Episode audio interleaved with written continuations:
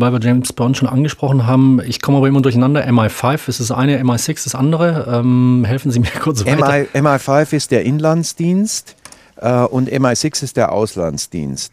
Äh, wobei zunächst mal MI5 viel wichtiger war, weil Inland nämlich nicht nur Großbritannien, sondern das ganze Empire war. Ja? Okay. Und der MI6 hat sich sozusagen mit der restlichen Welt beschäftigt. Inzwischen äh, ist natürlich das Empire ziemlich weitgehend verschwunden. Hm. Und äh, insofern hat das MI6 sozusagen mehr Geografie geerbt, ja, wenn, wenn Sie es so flapsig äh, sich äh, ausdrücken wollen. Gerne.